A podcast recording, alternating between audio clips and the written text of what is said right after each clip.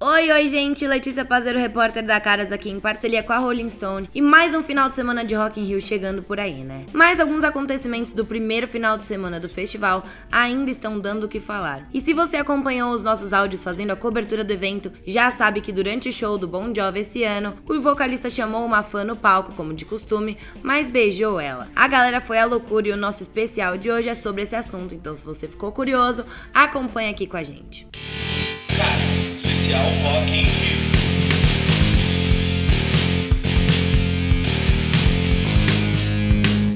Então, galera, acontece que a fã que beijou o Bon Jovi não entendeu nada do que ele falou. O que? Mas como assim, Letícia? Ó, bom, Pra contextualizar, durante o show do Bon Jovi no Rock in Rio 2019, na madrugada da última segunda-feira, dia 30, Tamires Vaz subiu ao palco e, como acontece em outras apresentações da banda, ganhou um selinho do vocalista John Bon Jovi. No entanto, como divulgado em filmagem no site do G1, a fã confessou que não entendeu nada dito por John Bon Jovi e falou que ele falou um monte de coisa que ela não entendeu nada porque é péssima em inglês. Vaz também revelou ser muito fã de Bon Jovi e declarou o seguinte: Estou sem acreditar ainda, estou tremendo, não consigo ficar parada. Sou muito fã, sempre amei ele. Depois que comecei a morar aqui, tive a oportunidade de ir ao show dele. É o meu segundo show.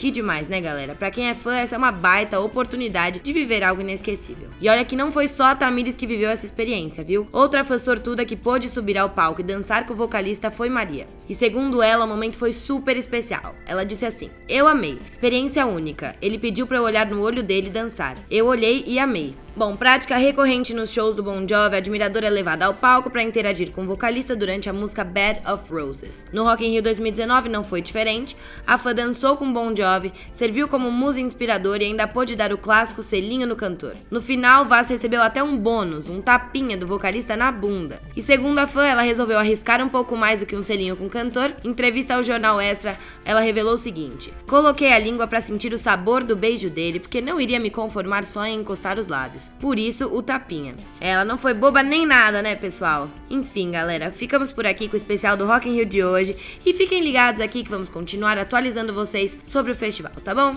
É isso, um beijão e até a próxima.